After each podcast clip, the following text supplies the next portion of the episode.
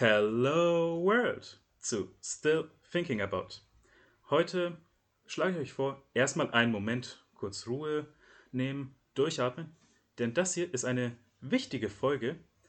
Ihr wisst ja, dieser Podcast behandelt oft Videospieljournalismus und videospieljournalistische Themen. Und mein Gast heute, man muss im deutschen Videospieljournalismus nicht weit schauen, um über seinen Namen zu stoßen. Denn er hat vieles geschaffen. Bevor ich seinen Namen nenne und ihn zu Wort kommen lasse, will ich euch ein paar Sachen sagen, die er schon erreicht hat. Und zwar, er war nicht nur Chefredakteur der GameStar, Gründer und Chefredakteur der GamePro und auch noch Gründer und Chefredakteur von Making Games, sondern er ist auch noch Autor vom Buch Elterngeheimnisse und hat den Podcast äh, Stay Forever bzw. Super Stay Forever, den ich auch wirklich sagen kann, den ich empfehle, weil ich ihn sehr, sehr mag. Denn mein Gast heute ist Gunnar Lott. Hallo Gunnar. Hallo. Ah, immer schon mit so einer Fallhöhe anfangen. Jetzt erwarten die Leute sonst was. das, äh, sagen wir, es ist Clickbait. Nennen wir es einfach mal. Audiovisueller Clickbait. Äh, nein, du hast ja auch wirklich vieles geschaffen, weswegen es eine große Ehre ist, dass ich dich heute im Podcast hier begrüßen darf. Ich bin, bin ja auch schon so alt. nein, man muss ja. Nein, man, nicht so alt. Ja, aber weißt du, ich bin halt über 50 und so und natürlich ist das, worauf man zurückschaut, ähm, das Resultat von, was weiß ich, 25 Jahren in der Branche oder so. 25 Jahre schon? Nein, nicht ganz. Ich habe 1998 habe ich angefangen. Es sind 21, 22 jetzt. Da kommt es jetzt wieder zum Thema Alter. Damals war ich ein Jahr alt. Ja, siehst du. Ne? Deswegen, also ich finde aber, dass die ganzen Sachen, die man geschaffen hat, ähm, wenn man so pompös Leute ansagt, dass das sich ja relativiert, wenn man guckt, wie viel Zeit die dafür hatten und in welcher Zeit sie das gemacht haben ich sag mal so, ich glaube, Chefredakteur von einem Printmagazin zu werden, ist immer noch leichter gewesen als heute in dieser zerfaserten Medienlandschaft. Aber dazu kommen wir vielleicht äh, noch. Äh, ja, ich kann das gut verstehen, weil ich aus der Generation Praktikum komme, nennen wir es mal so. Und da ist schon eindeutig schwieriger, überhaupt in die Redaktion reinzukommen. Also klar, so wenn man sich bei einem Blog bewirbt, ist ja, nein, aber bei einer größeren Redaktion, da ist das Auswahlverfahren schon sehr schwer und dann überhaupt noch vom Praktikum hoffentlich ins Volontariat oder vielleicht in eine freie Stelle aufgenommen zu werden, das ist ab und zu knochenzermürbend gewesen, was ich auch mit erleben durfte, aber oft geschafft habe. Es gibt die ganz klassischen Karrieren nicht mehr. Also zu meiner Zeit war noch klar, wenn du als Volontär anfängst, hast du eine Chance in deiner Berufszeit, wenn du halt gut bist, Verlagsleiter zu werden. Also quasi die gesamte Karriereleiter in einem journalistischen Verlag durchzuspielen. Unter anderem auch deswegen, weil die Leute, die sozusagen vor dir stehen, halt regelmäßig die Positionen freigemacht haben, weil sie selber befördert worden sind, weil sie in einem volatilen ähm, ähm, Marktumfeld zu anderen Zeitschriften oder anderen Medien gewechselt sind und äh, aufgestiegen sind und so. Und das gibt es heute nicht mehr. Die Leute, die eine Position haben, bleiben da dann zehn Jahre drauf sitzen und sind froh, dass sie sie haben, dass sie im Warmen sitzen und dass da ist nicht viel Möglichkeit für Leute, die jung sind und von unten nachkommen.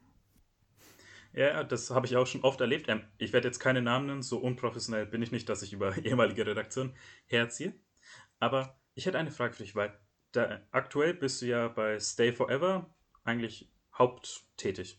Ich kann man sagen, hauptberuflich eigentlich? Nee, ich habe eine hab ne, hab ne Firma, eine, eine äh, Kommunikationsagentur. Das ist mein Hauptberuf. Aber es ist ja meine Firma, die ich zusammen mit einer, mit einer Bekannten gegründet habe. Ähm, also eine Co-Geschäftsführung und ich kann mir die Zeit da so ein bisschen einteilen. Ähm, deswegen bringe ich den, die Arbeit an meinem Podcast da noch mit drin unter in meiner 70-Stunden-Woche. Ja, deswegen würde ich dich auch gerne fragen. In deiner ausreichenden Karriere hast, gibt es irgendwas, was du heute vermisst zu machen? Also, dass du sagst, du vermisst es, klassische Reviews zu schreiben oder Videos zu produzieren oder vielleicht einfach sogar die typischen 300 Wort News-Meldungen zu schreiben? Nö, ich vermisse gar nichts. Also ich fand, fand die Medienlandschaft früher war irgendwie sehr kuschelig und das war natürlich schön, solange man da drin war. Aber so an Tätigkeiten, ich bin ganz froh, dass ich nicht mehr, nicht mehr so viel schreibe wie früher. Ähm, heute muss man auch sagen, das wird eine teilte Folge. Wir haben uns ein Zeitlimit gesetzt, aber trotzdem würde ich gerne noch etwas fragen, bevor wir in unsere sehr interessanten Themen einsteigen. Und zwar dein äh, Podcast Stay Forever, respektive Super Stay Forever, hat ja die Tagline äh, alte Spiele von alten Männern. Und deswegen hätte ich ja die Frage gerne, ab wann würdest du ein Videospiel als Retro bezeichnen? Das hängt natürlich ein bisschen von dir ab. Ja? Ähm, was ich finde, was in deiner prägenden Zeit, sagen wir mal zwischen 16 und 25, ähm, so passiert ist. Das ist, oder meinetwegen, wenn du jetzt vielleicht als 25 bist, dann halt bis 14 bis 16 oder so. Ähm, da hast du so prägende Phasen, die dich so einfach, die halt ein paar Geschmäcker definieren, ganz besonders bei Musik zum Beispiel. Und ähm, was in dieser Zeit passiert ist, und wenn du dann in eine, Lebensphase oder zwei Lebensphasen weiter bist, ähm, das ist normalerweise für dich Retro. Ja? Also für mich Retro sind, ist, die, ist die Musik der, der, der mittleren 80er. Ähm, das ist für andere Leute schon sehr weit Retro, ja, für die ist halt, keine Ahnung, die Musik der, der frühen 2000er ähm, Retro. Und ich finde, deswegen schwankt der Begriff so ähm, und man kann das nicht genau sagen, das hängt immer davon ab, wo du stehst, aber sagen wir mal so 10 bis 20 Jahre alt sollten die Sachen sein, dann ist es irgendwie, dann kann die Nostalgie einsetzen. So. Ja, deswegen ist ja auch die schwere Frage, weil ich glaube, jetzt mal im allgemeinen Konsens kann man sagen, PS1 ist Retro. Würdest du auch sagen, oder? Ja, für mich ist eher Mega Drive, also die Generation davor Retro. Die, also für mich ist eher 8-Bit und 64-Bit, äh, 8-Bit und 16-Bit Retro. Ah, okay, ähm, weil ich würde sagen, eben für mich wirkt halt PS1 schon Retro, aber dann ist die Frage, okay, PS2 würde die auch schon gelten oder wenn diese 10, 20 Jahre man schaut, vor 15 Jahren ist die PS3 rausgekommen, also 14 Jahre genau genommen, die könnte man nicht wirklich als Retro bezeichnen. Aber wo würdest du dann äh, die PS1-Generation, also PS1, N64 und später sogar die Xbox, okay, die kam jetzt zur PS2-Zeit raus, ähm, verorten für dich? Ja, aber wie gesagt, das ist halt für mich ist das, ist der Begriff Retro eher mit, mit 8-Bit und 16-Bit. Ähm, verknüpft. Also für mich sind das eher äh, Sachen, die kamen in, in meinem persönlichen Leben zu einer Zeit, ähm, ähm, als ich schon berufstätig war oder ähm, oder anderweitig ähm, im, im, professionellen Leben stand, als ich jedenfalls schon kein Kind mehr war. Deswegen ist das jetzt für mich nicht so retro. Aber es ist ja natürlich völlig klar, dass die, die ersten beiden PlayStation-Generationen und vor allen Dingen auch die erste Xbox und das N64 für die meisten Leute, sagen wir mal unter 40 oder unter 45, eindeutig retro sind. Wie gesagt, ich finde so 15 bis 20 Jahre ist gar kein schlechtes. Ähm, gar keine schlechte, schlechte ähm, Daumenregel. Ähm, und das hat aber nicht nur was damit zu tun, ähm, wieder, wie man Games betrachtet. Das kannst du, musst du ja auf alles andere auch anwenden. So, ja, äh, Mode, die 20 Jahre alt ist, ja, Musik, die 20 Jahre alt ist, ähm, die Art, wie Filme geschnitten sind, die 20 Jahre alt sind. So, wenn du da schon deutliche Unterschiede zu jetzt erkennst und so, dann ist es vielleicht retro oder hat einen nostalgischen Wert. Ja, auf jeden Fall. Äh, so habe ich es eigentlich noch nie gesehen, deswegen hat mir gerade ein bisschen zum Nachdenken gegeben. Aber ich hätte eine andere Frage, weil du gesagt hast, für dich Retro 8 und 16-Bit. Und dazu kann ich etwas erzählen und würde ich gleich mit einer Frage einleiten. Und zwar, was war deine erste Spielerfahrung? Ich glaube, ein Freund auf dem Dorf bei uns, der hatte irgendwie alles. Also der ist wirklich durch jede Form von, von Gerät gegangen, das es auf dem Markt gab. Und ich glaube, der hatte tatsächlich so ein Pong Spiel, so ein, so ein Telespiel, ähm, wo man Pong drauf spielen konnte. Nur Pong, logischerweise. Und das muss das erste gewesen sein. Und relativ danach kam schon ähm, der Atari VCS für mich. Ich habe das, äh, ich glaube, vor zwei Jahren sogar, also auf dieser originalen Konsole noch gespielt. Äh, Pong, wo man halt noch die Rädchen drehen konnte. Mir fällt jetzt der Name leider nicht ein. Und auch wenn es halt, man kann sagen, es war nur eine Konsole, ich war trotzdem erstaunt einfach, dass das genau genommen die Anfänge der Videospiele, Videospielkonsolen waren. Aber ist, glaube ich, ein bisschen schwer aufzutreiben.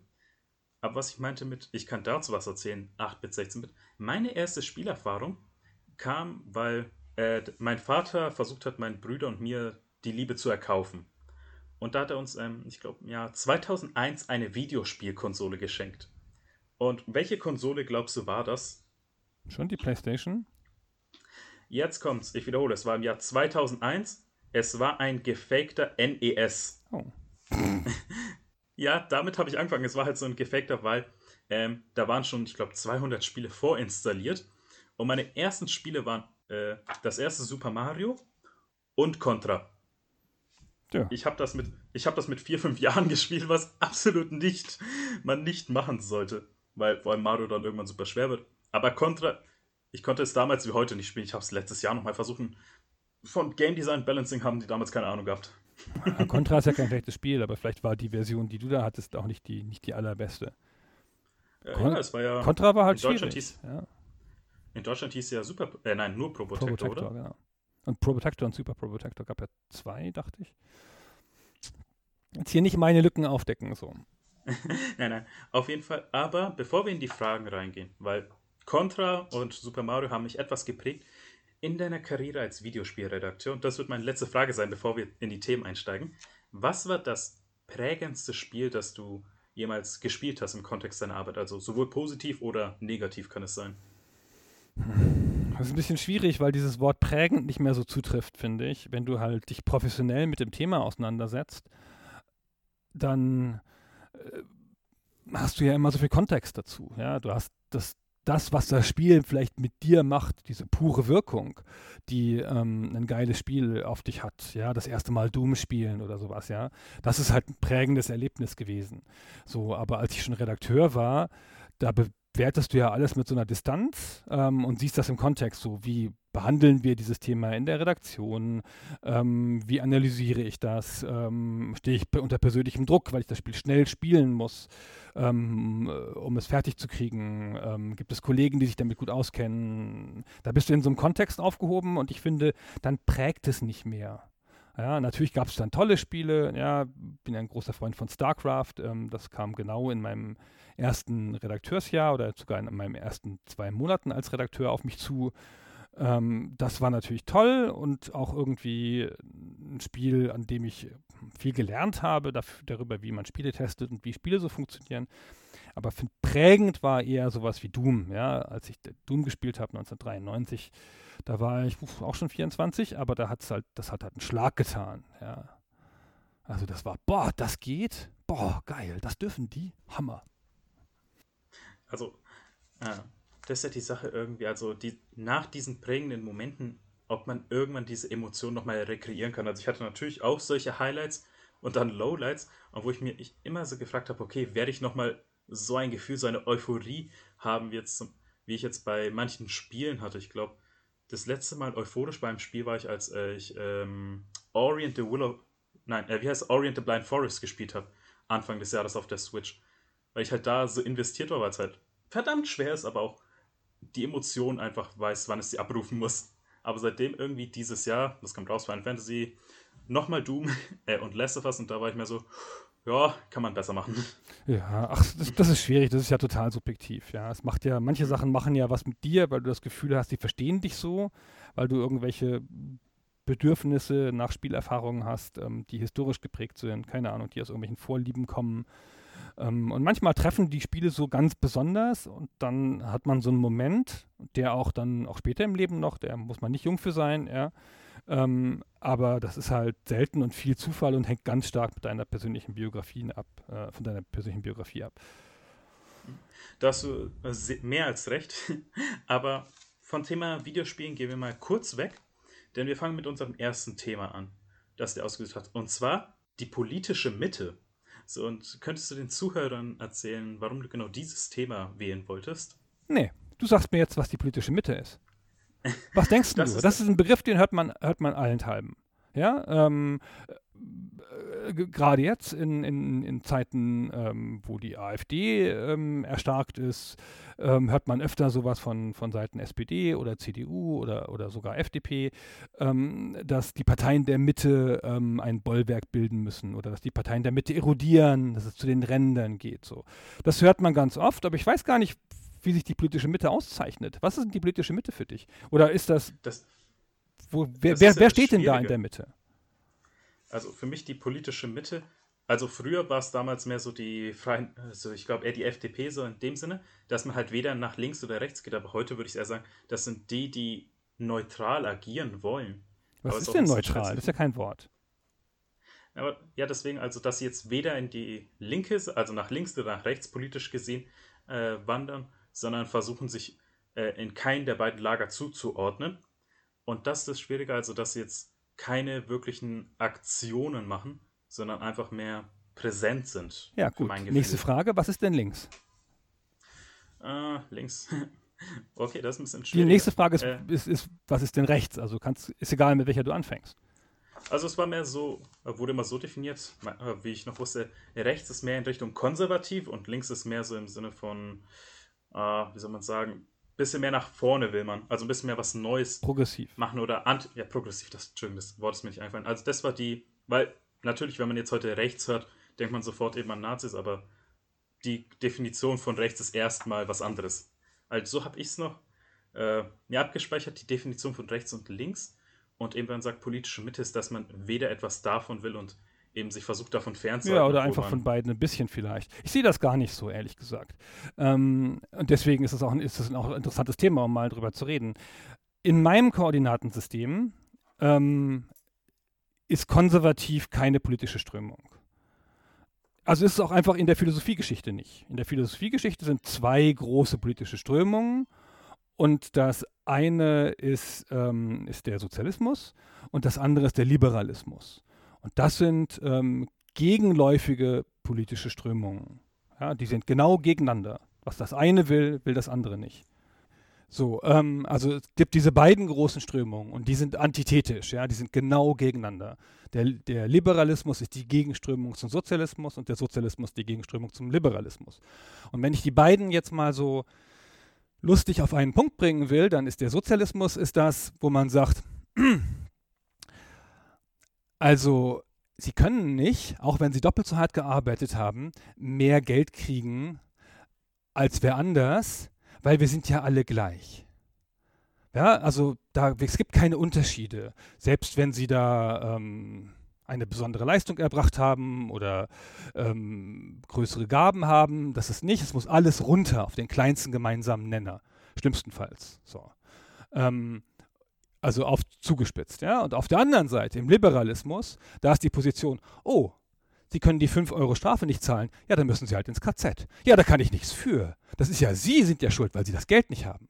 Hm? So, das sind die Extremströmungen. Ich möchte mal sagen, die eine ins Extreme gedachte Linke ist, im, im, ist, ist an, an, dem linken Spektrum im Sozialismus und eine extreme, ins Extreme gedachte FDP, ähm, die nur das Spiel des, des Marktes und das Spiel des Stärkeren will, die ist an der anderen Seite. So, und der Konservativismus ist da gar nicht, kommt da gar nicht drauf vor.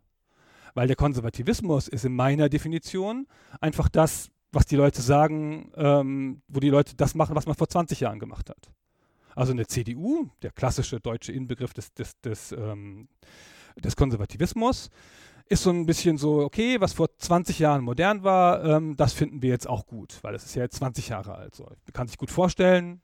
Ich lebe in Bayern, ich lebe in Bayern, das spürt man da sehr stark, dass es auch der bayerische Zeitgeist eigentlich gefühlt schon ist. Also das ist wirklich so, dass ich eben, also ich wohne in Nürnberg aktuell und ich bin halt ab und zu auf dem Land unterwegs, wenn ich irgendwie Verwandte besuche, also mein Bruder namentlich, oder mal was für die Arbeit machen muss. Und da merkt man, manche denken immer noch, dass das Internet eine Blase ist und gehen davon aus, dass die D-Mark zurückkehrt. Und da frage ich mich, was eigentlich wirklich so diese extremen Videos ja, aber, weißt du, das ist ja, ist ja fair genug. Das ist ja, das ist ja eine valide politische Haltung. Es ist keine Strömung. Also die beiden großen Strömungen, die philosophisch gedeckten Strömungen sind Sozialismus, Liberalismus. Der Konservativismus ist eine Haltung, eine persönliche Haltung, die du hast gegenüber der Welt, wo du sagst, immer langsam. Ja, das muss ja nicht gleich sein. Ja, das gucken wir uns erstmal an. Ja, muss das denn sein, dass wir alles so machen, wie die jungen Leute das sagen? Es war doch nicht früher nicht alles schlecht. Und das ist eine völlig legitime Haltung. Vielleicht klinge ich so, als fände ich das doof, aber das ist es nicht. Das ist eine völlig legitime Haltung, die es auch braucht als ähm, zum, zum Ausgleich von progressiveren Strömungen. So. Und ähm, wir können die sogar, die ist eigentlich außerhalb dieses Koordinatensystems hier mit Liberalismus und Sozialismus, wir können die aber verorten. Ja, wir können einfach das aus dem, aus dem Strahl von links nach rechts oder von ähm, äh, sozial zu liberal auch ein, Kreuz machen, indem wir noch einen anderen Strang machen. Da schreiben wir dann dran autoritär oder antiautoritär. Und die konservativen Strömungen liegen oft eher auf dem autoritären Strang. Das ist nicht zwangsläufig so, aber theoretisch sieht man das öfter. So. Und ähm, deswegen finde ich es so schwierig, wo ist denn jetzt auf unserem Koordinatenkreuz rechts und links? Ja, kann, ich kann mit den Begriffen gar nicht so viel anfangen. Aber da, wo sich die Linien treffen, muss ja wohl die Mitte sein. Und historisch ist es so, dass die Mitte zwischen Liberalismus und Sozialismus die Sozialdemokratie ist. Die wurde dafür ge gemacht, um die Mitte zu sein. Das ist nicht, wie man sich heutzutage die Mitte vorstellt, meines Erachtens. Oder doch? Dann ja. hätte ich eine Frage, weil du meintest, es sind die Sozial, die Sozialdemokratie ist die Mitte und die wird ja vertreten durch die SPD. Mhm. Würdest du sagen, dass es auch stimmt, dass die SPD die soziale Mitte vertritt, oder ist es mehr nur noch eigentlich ein Überbleibsel von damals? Dass diese, also diese Aussage, dass die eben die Mitte vertreten. Das ist ein bisschen schwer zu sagen. Ich finde, die, ähm, die SPD steht grundsätzlich weiterhin in der Mitte zwischen Sozialismus und Liberalismus. Das ist ja ihre historische Funktion. Ja? Die Sozialdemokratie ist ja in Abgrenzung zum Kommunismus oder zum, ähm, zu Parteien wie der USPD, ja, die ja zwischen den Demokraten und den Sozialdemokraten standen. Da ist ja die, der, ist ja die Abgrenzung der Sozialdemokratie hingewiesen. Die Sozialdemokratie ist dafür da, um eine Brücke bauen zu können zu den konservativen Parteien.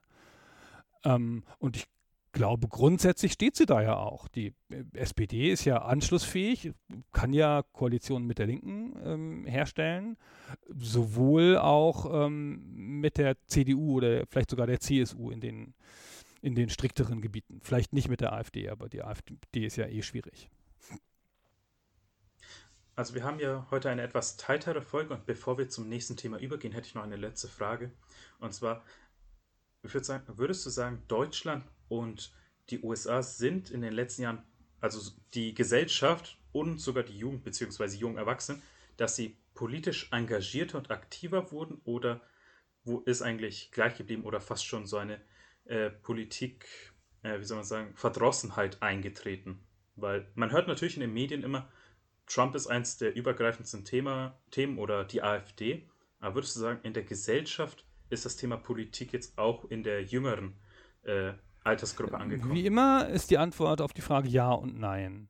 Ähm, ich habe mir diese ganze Tirade jetzt eben äh, äh, nicht erzählt, um dir meine Definition von, von links und rechts und polit von politischer Mitte äh, aufzudrücken, sondern ich finde, man kann da was diagnostizieren, nämlich dass ähm, wir eine, wir in den USA und auch ein bisschen hier eine deutliche Polarisierung erleben. Dass es halt in den USA nach bestimmten Definitionen keine klare Mitte mehr gibt.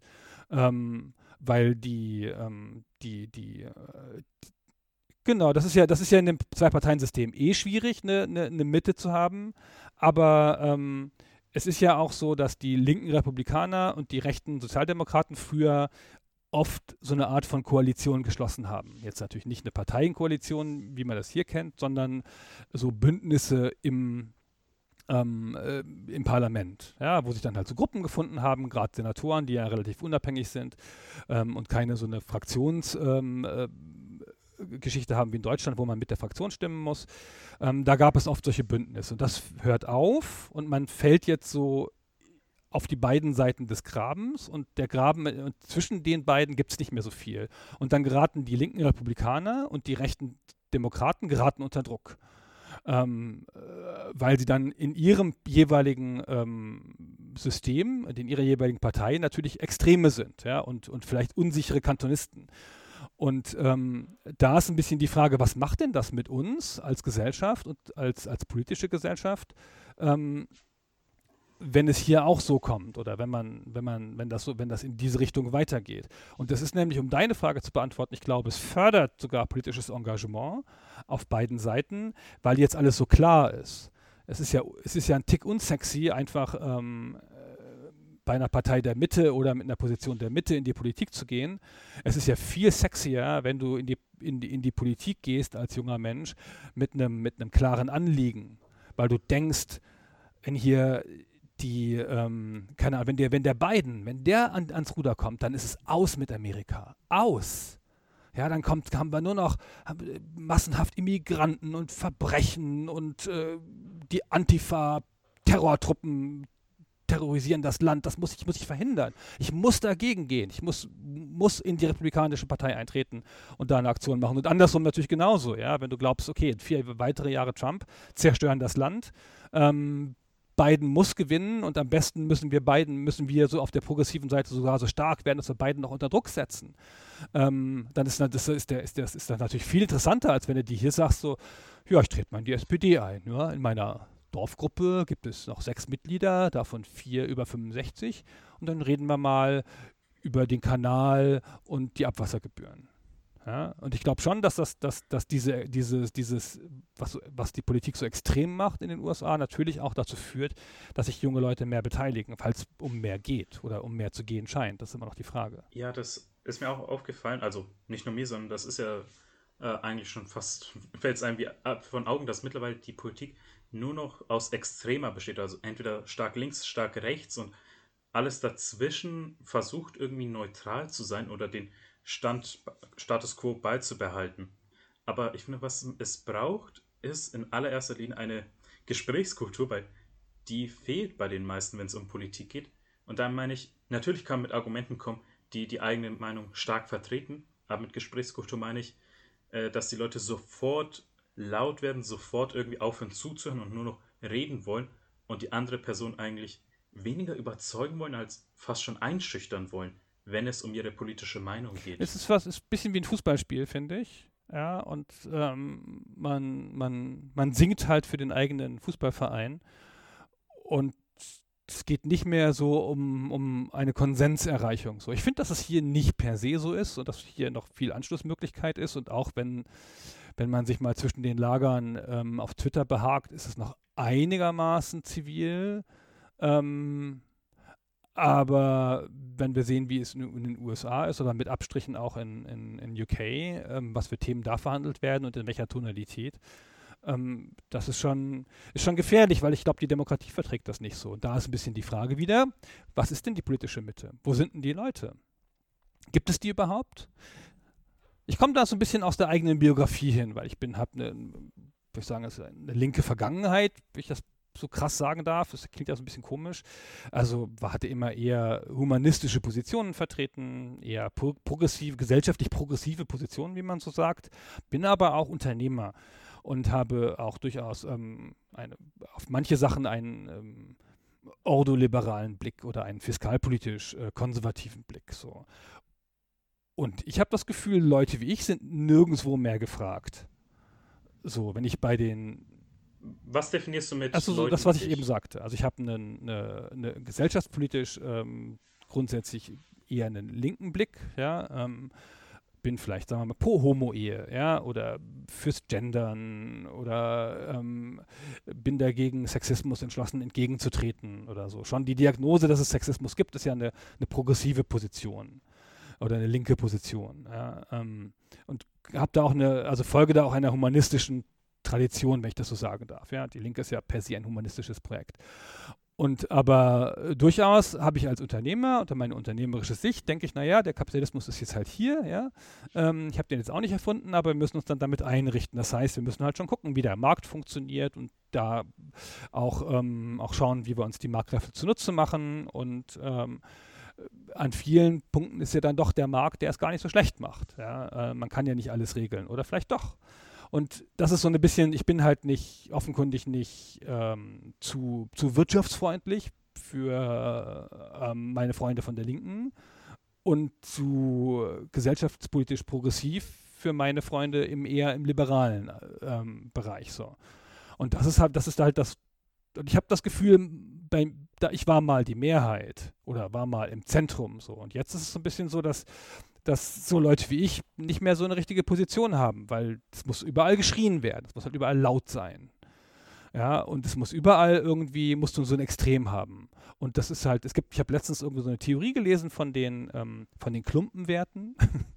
das ist ein ganz hübscher Be Klumpenwerte, Klumpenwer genau. Klumpenwerte kannst du dir vorstellen, was damit gemeint ist? Das ist, ähm, wenn du halt, weil bestimmte Werte klumpen zusammen in der gesellschaftlichen Diskussion und dann, wenn du einen vertrittst, musst du die andere mitvertreten.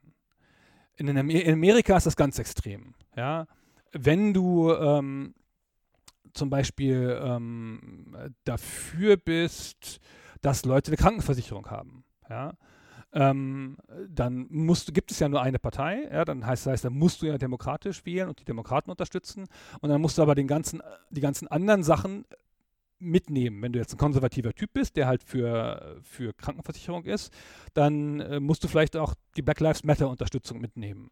So, das ist ein Klumpenwert, weil das zusammengehört, weil das in der gesellschaftlichen Debatte zusammenklumpt. Ähm, hier ist das so ein bisschen so, ich ähm, war lange Jahre Mitglied der Grünen und es ist so ein bisschen, äh, bin halt für Umweltschutz, aber wenn ich halt in Deutschland für Umweltschutz sein will oder eine Partei wählen will, die das stark unterstützt, dann habe ich gleich eine Homöopathie-Diskussion an der Backe, weil es, weil die Grünen mit der Homöopathie-Geschichte irgendwie eine, eine, schwache Flanke haben und das noch, äh, das nicht, nicht verdammen. Ich bin aber echt ein krasser Gegner von Homöopathie. Ähm, kann aber nicht anders. Das ist in der Gesellschaft ein bisschen zusammengeklumpt. So, diese beiden Sachen. Also ganz, ganz mild, viel milder als in den USA, ja. Ähm, und, ähm, und daran sieht man so eine, so, eine, so eine Polarisierung, ja. Das ist halt so ein bisschen die, die pragmatischen Positionen der Mitte, dass die so ein bisschen abnehmen oder schwieriger zu vertreten sind und dass das mehr versucht wird, in den, in den ähm, gesellschaftlichen äh, Debatten ähm, pure Positionen zu erreichen oder den Gegner zu dämonisieren. Das sehen wir ja sehr deutlich so, ja. Also wenn man halt auf der auf der konservativen oder auf der rechten Seite so deutlich von, von, von linksgrün versifft spricht, ja. Das heißt, da fasst man ja was zusammen, ähm, also ein Gesamtbild in so einen, ähm, in so einen, so einen, so einen, so einen Topf, ähm, um Leute grundlegend zu diffamieren, damit man mit denen nicht mehr reden muss. Und auf der anderen Seite passiert das natürlich genauso. Und ich habe aber das Gefühl, dass so ein bisschen, dass es gesünder wäre, sich von Thema zu Thema zu orientieren und nicht zu sehr darauf zu gucken, gehört das jetzt zu meinem, ist das jetzt ein Klumpenwert, ja, gehört das jetzt zu meinen anderen Sachen. Ja, ich, und ich finde, das ist da, dass da, da blockieren sich die gesellschaftlichen Kräfte gegenseitig, so wie sich die Republikaner und die Demokraten blockieren. Und, ähm, und das führt zu, einem, zu einer Abnahme der Akzeptanz von Demokratie. Du hast ja gerade sehr, sehr vieles gesagt, wo ich eigentlich am liebsten drauf eingehen würde. Also äh, nicht, um da zu widersprechen, sondern wirklich da einfach eine Enthaltung weiterzuführen. Aber wir haben heute ja eine sehr teite Folge und bevor uns die Zeit ausgeht, ähm, ich würde euch erstmal vorschlagen, selber versucht mal mehr über Politik zu reden mit einer gesunden Unterhaltungskultur und vielleicht auch mit den Punkten, die Gunnar gerade angesprochen hat. Aber ich würde gerne vorschlagen, dass wir zum nächsten Thema übergehen, wenn es für dich in Ordnung ist, Gunnar. Dein Podcast. ja, danke. Also, das nächste Thema hast du ja ausgesucht. Ähm, tut mir leid übrigens, dass ich dann so abhaken musste, das erste. Ähm, Journalismus in der Nische hast du ausgesucht. Und ich bin jetzt selber auch Journalist, aktiver Journalist tätig und ich kann das sehr verstehen, weil ich meistens von General Interest Redaktion, wenn ich zum Beispiel über Videospiele schreiben will, es immer gesagt wird, das machen wir nicht, weil das zu sehr ein Nischenthema ist. Und ich würde erstmal gleich dich fragen, Gunnar, hast du schon mal Erfahrungen damit gemacht, dass jetzt dein Ressort oder vielleicht sogar deine Artikel im einzelnen Fall abgelehnt wurden, weil sie zu nischig sind? Das ist ja, also das, das Argument ähm, mit der Nische hast du ja überall. Ja, das hast du ja selbst in der Nische, hast du das Argument mit der Nische. Ich mache ja nun, ähm, genau wie du als Podcaster, machen wir ja schon auf eine Art Nischenjournalismus. Ja, ähm, mit ganz bestimmten Themen für eine kleine Gruppe. So. Und selbst in meiner Nische, ja, Retro-Videogames, gibt es natürlich noch Unternischen und Unternischen der Unternischen. So, ja, wenn ich sage, boah, jetzt lass uns mal richtig tief reingehen in die Analyse von Text-Adventure ähm, und da nochmal ganz die, die Parserkriege und das genau aufdröseln und so, dann äh, springen mir schon die Hälfte der User ab, die sagen, ja, es ist jetzt ein Tick nischig. ist gut, Gunnar. Lass das mal, lass das mal muss mit den Text-Adventuren so. So retro muss man es nun auch nicht haben. Ja. Bei Parser muss ich immer sofort an äh, Leisure Suit Larry denken. Sorry, wollte ich einwerfen. Hm. Ich mag Larry, auch wenn es manchmal über die Grenze springt, der Humor. Ah, ja, ja, genau. Es ist ja, das ist ja, das ist ja ein Text-Adventure, quasi noch, ähm, in dieser, dieser Misch, Mischform zwischen Text-Adventure und Grafik-Adventure. Ähm, wurde noch ein quasi eine Texteingabe auf dem Bildschirm hattest, aber schon, schon, schon Grafik. Ne? Das ist ja die ausgehende Zeit der Text-Adventures. Ist ja wurscht, ich wollte da gar nicht so sehr hin abweichen. Ich finde es nur, ähm, das, das Nischenargument hörst du halt immer, auch in der Nische. Und es ist immer ein bisschen die Frage, natürlich muss Journalismus skalieren ähm, und natürlich ähm, musst du versuchen, großes Publikum zu adressieren oder das größtmögliche aus kommerziellen Gründen oder aus was weiß ich was für Gründen, ja. Aber die, die Frage dabei ist ja, ähm, ist nicht heutzutage alles irgendwie Nische? Also das kann man ja natürlich so sehen, weil man es immer schafft, von irgendetwas eine Steigerung zu finden. Also sagen wir jetzt einfach mal Filmjournalismus, wenn man jetzt über die Filme, die kommt, etwas schreibt, ist das ja noch in gewisser Weise Unterhaltungsjournalismus. Wenn man aber jetzt zu sehr in die, ich sag's mal, Marvel-Filme eingeht, weil das ja eines der erfolgreichsten Franchises ist, und dann sogar noch in die Comics kann man dann gehen, dann die einzelnen Charakteranalysen, kann es natürlich immer nischiger werden. Aber ist ja, das ist ja ganz interessant, Entschuldigung, dass ich unterbreche. Das war das war mal früher Nische. Nein, nein, gut. Ja, also ein Superheldenfilm hätte ich ja früher keine angeguckt. Heute ist es Mainstream und ähm, äh, mega Mainstream, ja. Heute ist das Marvel-Universum die erfolgreichste Franchise, Gesamtfranchise der Welt, ähm, zumindest mal im Filmbereich. Und ähm, aber das war früher die Definition von Nische. Ja, das haben nur Nerds haben sich das angeguckt. Das ist jetzt auch, also wir bleiben mal beim Journalismus. Ähm, was sagst du eigentlich? Würdest du eigentlich sagen, es ist möglich, erstmal zu schaffen, ein Thema aus der Nische in den Mainstream zu heben, also sei es jetzt ein Artikel, dass es für jeden verständlich wird, ohne ihn zu reduzieren oder dass zu viel des Wissens oder des Inhalts wegfällt? Ich bin gar kein Freund von ähm, diesem Beschützen von, äh, von, von Sachen. So, ich glaube, dass ähm, viele Sachen in verschiedenen Abstufungen für Leute interessant sein können. Und ähm, wenn Sachen dafür reduziert werden, dann ist es halt so. Ja? Man muss halt die, ähm, man möchte ja Leute erreichen. Ja, und ich habe das Gefühl, dass es halt also ganz bestimmte Bereiche, ähm, dass die zu sehr beschützt worden sind von den Leuten, die das gern gehabt haben und dass deswegen sie eine Massenwirkung verhindert haben. Und also es ist ja auch natürlich so, dass man vielleicht ein Risiko einfach eingehen muss und seiner Leserschaft oder seinem Publikum vielleicht mal mehr zumuten kann oder vielleicht sogar darf, dass man eben da sagt, wir gehen lieber auf Nummer sicher und wollen sie nicht zu sehr beanspruchen. Ja, das ist, also das ist ja, du kannst ja jedes Thema äh, bis hin zur Quantenphysik oder so äh, so erklären, dass es die Nische verlässt und für den Mainstream interessant wird, wenn es denn irgendeine grundlegende Relevanz für denjenigen hat. Ja, wenn ich halt Mainstream-Journalismus lese, dann will ich natürlich, dass das eine Relevanz hat. Und ähm, warum soll ich es lesen, wenn es keine Relevanz hat? Ja, und keine Ahnung, dann, äh, ob jetzt der im, im Marvel-Universum der eine Held umbenannt wurde vor 17 Jahren oder ein anderes Logo bekommen hat, das hat natürlich keine Relevanz für mich. Und das hat auch dann keinen Sinn, das Leuten zu erklären. So. Aber keine Ahnung, wie das Marvel-Universum funktioniert und was der Grund für seinen Erfolg ist oder so, das wäre ja schon für viele Leute interessant, weil die Sachen sind ja in der Welt und sind ja, sind ja sichtbar und so. Und so findet man natürlich in, in, in den meisten Nischenthemen Aspekte für die Nische, ähm, aber halt auch ähm, Aspekte für den Mainstream. Und so ein bisschen die Frage, gibt es diesen Mainstream überhaupt noch, den großen Erklärjournalismus, der sozusagen alles zusammengefasst hat? Ähm, von allem so ein bisschen, ich habe das mal von alten Journalisten, habe ich das mal beschrieben gehört als ähm, Flanieren am, und am Wegesrand die Blume pflücken und ein bisschen dran riechen. Da muss man auch gar nicht genau wissen, wie die Blume heißt ähm, und wie viele Blätter die hat und wann die blüht, aber man riecht dran und hat so einen Eindruck von der Blume. Und das ist der, das ist der, der Mainstream-Journalismus. So, das habe ich, fand das, fand das Bild zutiefst beunruhigend und krass unsinnig und habe das immer stark abgelehnt, habe gesagt, naja, wenn man die Blume schon pflückt, dann sollte man sich auch damit eingehend beschäftigen, sonst hat es ja keinen Sinn, darüber zu schreiben. Aber ähm, das war mal der Mainstream-Journalismus. Und ich glaube, heutzutage ist, ist der Journalismus an allen Stellen tiefer, weil das Publikum stärker vorgebildet ist. Also ich habe das Gefühl, eben der, äh, dem Mainstream, den man noch vor Augen hat, und wenn man da ein Thema aus der Nische, also wenn man jetzt ein Special Interest Thema ins General Interest, also Mainstream holen will, dass man da oberflächlicher schreiben muss, äh, oberflächlicher schreiben muss. So hast du, wie hast Genauer du muss man schreiben. Ja, man kann natürlich in der Nische, kannst du vieles voraussetzen, wenn du in der Nische schreibst. Und ähm, dann weißt du halt schon, da wissen die halt, dass Spider-Man den Spinnensinn hat. Keine Ahnung, ja. Und das musst du dann nicht nochmal erklären. Aber wenn du Leuten das erste Mal davon erzählst oder Leuten, die nicht in dem Thema sind, musst du es halt noch mit erklären. Das heißt, du musst nicht oberflächlicher sein, musst genauer sein und präziser.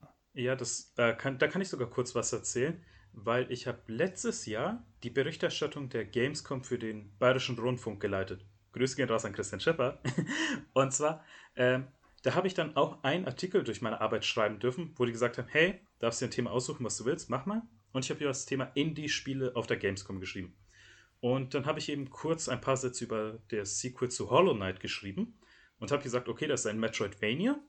So hm. in dem Sinne erstmal klassisch geschrieben. Und dann derjenige, der es redigiert hat, hat gemeint so, ey, ich weiß und du weißt auch, was ein Metroidvania ist, aber der Leser weiß es nicht. Schreib das mal simpler. Und er hat es dann umgeschrieben in, ähm, es ist ein Sidescroller, Komma, also wie Mario läuft man von links nach rechts, aber mit größerem Fokus auf Erkunden. Und dann habe ich da wirklich Einspruch legen müssen, das klingt gerade zu oberflächlich, also ein bisschen zu dumm. Man kann am wenigsten das anders formulieren. Aber so zieht, zog es sich durch alle Artikel, die ich dafür schreiben musste. Es war wirklich okay. Ich habe auf einem höheren Niveau geschrieben. Dann sind wir erstmal auf das Niedrigste gegangen und da mussten wir uns auf der Mitte treffen, weil man auch für den ähm, dümmsten Ich finde übrigens, dass das ein Dünkel ist, wenn ich das so offen sagen darf. Ich finde nicht, dass man da von höheren oder niedrigeren Niveau sprechen darf oder kann. Ich glaube, dass, es, dass man halt so schreibt, wenn man für seine eigene wenn man für, man schreibt dann für sich. Und ich finde, das ist eigentlich oberflächlicher Schreiben, weil wenn du halt sagst Metroidvania, dann wissen halt die Hörer von Stay Forever, wissen halt, was ein Metroidvania ist zum überwiegenden Teil. Und da muss ich dich noch nicht noch erklären, ich muss mich nicht damit auseinandersetzen, ob das eine bestimmte Art von Metroidvania ist, ähm, was das genau dieses Genre ausmacht. Das muss ich alles gar nicht erzählen. Das ist eine Abkürzung und eigentlich ist es auch lazy auf eine Art. Ähm, aber das ist natürlich auch, weil man diesen Leuten das nicht mehrfach erklären will, was sie schon wissen. So. Aber jetzt intelligent in zwei Sätzen zu erklären, was ein Metroidvania ist, ohne den Begriff Metroidvania zu, zu benutzen, das ist das, was man im Mainstream machen muss. Und deswegen meine ich, man muss halt genau sein und präzise und eigentlich wenn du dafür eine gute Beschreibung im Mainstream gefunden hast, für Metroidvania, ne, ein exploratives Spiel, keine Ahnung, ja, weiß ich jetzt auch nicht, ähm, nicht nur so, ein, so, eine Floskel, sondern so zwei Sätze, in denen das beschrieben wird, wie diese Art von Genre funktioniert, dann kannst du das auch, glaube ich, ohne Verlust in Artikeln in der Nische oder für deine, für die, für die Hardcore-Fans anwenden. Ähm, weil ich glaube, das ist dann auch für die frisch. Verstehst okay, du? Äh, ich muss jetzt, glaube ich, wirklich mal so Gedanken. Nee, ich äh, verstehe das auf jeden Fall. Ich will mir da jetzt auch mal ein bisschen Gedanken machen weil ich das auch in Artikeln oder Tests oder ähnlichem hm. schon gemerkt habe, dass ich nach einer bestimmten Zeit irgendwann wiederholen sich einfach so die Formulierung. Und dass man da eben, anstatt sagt, okay, jetzt keine Ahnung, ich spiele eine Classic Reboot zu Final Fantasy VI und dann irgendwann, ah, das JRPG, der Klassiker, das Rollenspiel aus den 90ern, irgendwas. Und es gibt gefühlt so bei den meisten eine endliche Anzahl an Formulierungen und da sollte man echt mal ein bisschen dran arbeiten, neu zu entwickeln. Ja, das hat ja, das hat ja Vor- und Nachteile. Also gerade der Games-Journalismus benutzt ja Jargon. Ähm, und Jargon ist ja nicht nur die Abkürzung, wie ich das eben gesagt habe, sondern auch ein Gefühl von, also einen Brückenschlag zum Leser. So, das heißt halt, du und ich, wir wissen, was, was, ein, was ein Metroidvania ist. So, du kannst halt weiterlesen, weißt du, bist bei mir gut aufgehoben. Ja, bist hier nicht, bei, bist hier nicht in, in, in Noobland oder so. Ja? Aber ich finde, also zum journalistischen Anspruch müsste es gehören, solche Sachen auch immer gut zu fassen in, in frischen Formulierungen und so, ohne den typischen Jargon auszukommen. Der Jargon sollte gezielt eingesetzt werden. Ja. Also als mein letzter Gedanke meiner, du kannst natürlich da noch weiterreden zum Thema Journalismus in der Nische. Ich finde, die Nische hat immer eine eigene Sprache, die für den Mainstream übersetzt ja, werden ist sicher, muss. Das ist sicherlich, das so finde ich, das find ich, find ich gut getroffen. Das lassen wir jetzt als Schlusswort so stehen. Und dann beenden wir unsere teite okay. Folge ähm, mit diesem schönen Satz von dir. Und ähm, okay. ähm, ein, ein, Punkt, ein Punkt gibt es noch, wofür wir uns eine letzte Minute noch nehmen müssen. Denn bei Still Thinking About haben wir einen Brauch. Wenn ich Gäste hier habe, dann geben sie den Zuhörern und mir eine Hausaufgabe auf. Und deswegen würde ich dich fragen, Gunnar Lott, was ist deine Hausaufgabe, die du meinen Zuhörern und in dieser Folge auch deinen Zuhörern geben willst? Naja, ich finde, ähm, gibt ja, wir haben ja zwei Themen angesprochen und ähm, dann gibt es auch zwei Hausaufgaben, kann man sich dann logischerweise eine von aussuchen. Das eine ist, ähm, sich nochmal selbst in dem, in dem politischen Koordinatensystem neu zu verorten und nochmal zu überlegen, wie kann man Brückenschläge bauen zu Leuten, die nicht auf derselben Position sind und wo ist da in diesem Koordinatensystem überhaupt die Mitte. Und, ähm, und das andere ist, ähm, Mai, wenn wir schon über Nischenjournalismus sprechen und über über Games-Journalismus, so, ich habe ja vorhin das Text-Adventure erwähnt und so, und das ist halt ein, leider ein gestorbenes Genre, das heutzutage keiner mehr spielt, außer so einer ganz, ganz, ganz kleinen Szene von wenigen Leuten. Es gibt aber eine ganz tolle, lebendige Szene an Text-Adventuren und ich würde Leuten, die das wollen, die Hausaufgabe geben, sowas mal wieder auszuprobieren und mal zu gucken, ob man sich diesem alten Genre noch nähern kann heutzutage mit Gewinnen. Es gibt ja auch moderne Formen davon, wo dann nicht die Bedienung im Weg steht. Äh, ich wollte immer mal eins ausprobieren, vor allem, ähm, wie heißt es, Sorg? Ja, das ist natürlich eins der größten und besten. So, ähm, es gibt aber auch so, ähm, also auch, ist auch tatsächlich gar kein schlechtes Einstiegsspiel, muss man aber mit Lösung spielen. Und ähm, es gibt aber auch ähm, so eine moderne Szene und da gibt es halt Werke von, von Emily Short oder Adam Cadrell, ähm, die halt sehr modern sind und auch viel komfortabler so als die alten Spiele. Zudem kann man Sorg halt nicht mehr legal spielen momentan. Okay, das ist jetzt interessant. Der Punkt muss ich mir ein anderes aussuchen. Aber das liebe ich an der Hausaufgabe, dass ich einfach irgendwie, die Zuhörer und ich einfach was Neues finden, auf das wir so nie ja. gekommen wären. Aber bevor wir uns verabschieden, wo kann man mehr von dir hören? Wo kann man von deinen sehr interessanten Gedanken und dieser wundervollen Stimme mehr hören. Naja, bei stayforever.de, das, das reicht. Von da aus geht dann alles weiter. Ich bin erstaunlich gut zu erreichen über die Kontaktmöglichkeiten bei Stay Forever. Ähm, wir haben einen Discord, äh, eine Webseite, ein Instagram, Twitter, all sowas. Ähm, ich freue mich immer über Kontaktaufnahmen und Lob und Kritik. Äh, dann kann ich nur noch sagen, vielen, vielen Dank, Gunnar, für diese wunderbare Folge. Stay Forever werdet ihr in der Podcast-Beschreibung finden. Ich hoffe, ihr hattet viel Spaß beim Zuhören. Und mit diesen Worten, goodbye and good night.